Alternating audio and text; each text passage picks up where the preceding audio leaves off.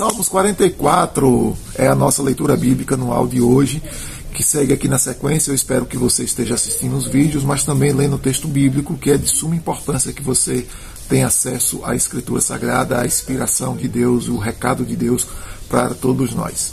Vamos lá. Este salmo escrito pelos filhos de Corá, é? também juntamente com os, que, os dois que nós já vimos anteriormente, o 42 e o 43. E a gente vai encontrar aqui então eles fazendo quatro, três divisões aqui no, no texto, especificamente, para a gente poder entender.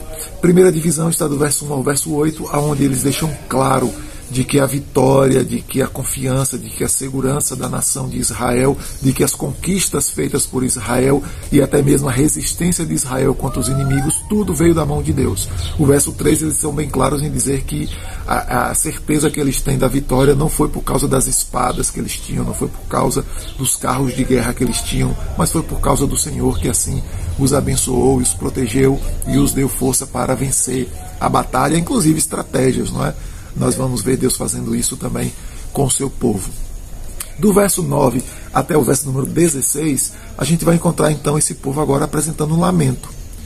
Ao mesmo tempo em que os primeiros oito versos eles apresentam dizendo a Deus sobre vitória, agora eles falam sobre derrota e dizem que passaram vexame, passaram vergonha, de que Deus deu a eles, né, ou Deus a, permitiu que em algum momento eles fossem derrotados, fortemente derrotados por um inimigo. A gente não vê aqui quem são os inimigos, é uma dificuldade de saber, né, localizar a, a, a, que período esse salmo está falando, porque nós temos, por exemplo, profecias que o povo foi preso, o povo foi escravo por causa da desobediência a Deus, é? e a gente não consegue encontrar. Exatamente porque nesse salmo aqui, aí a partir do verso 17 até o verso de número 21, a, a gente vai encontrar então é, os, os autores dizendo o seguinte, de que eles não pecaram, eles não cometeram erro nenhum, de que eles não têm não é, noção e não têm referência de nenhum pecado para que pudesse desagradar a Deus e Deus os entregar a derrota.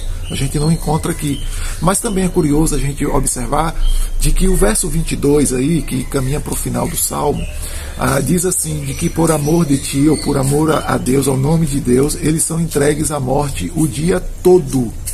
Essa expressão é utilizada por Paulo, lá em Romanos 8,36, aonde Paulo fala sobre ah, ah, os crentes que são vitoriosos em Cristo e diz que não há, ou que nós somos vitoriosos, somos mais do que vitoriosos, mais do que vencedores por meio de Cristo Jesus.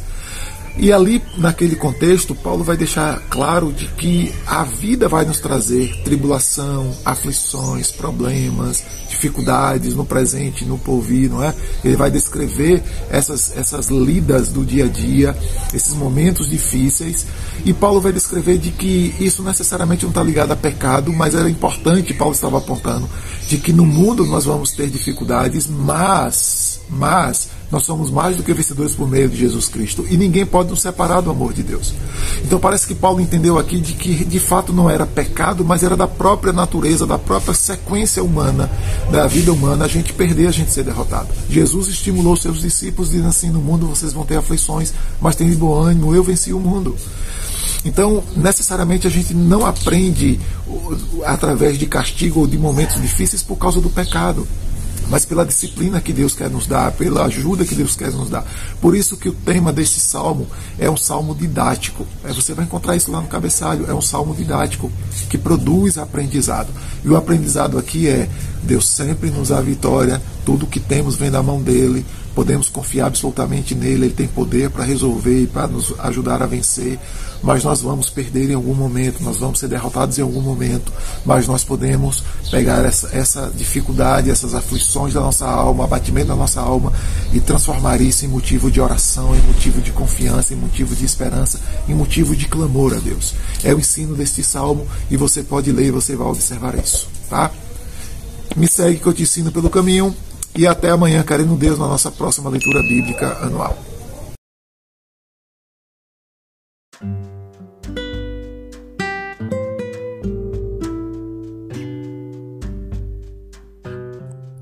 Roberto Sóstenes, pastor na Igreja Batista de Barra, no oeste da Bahia.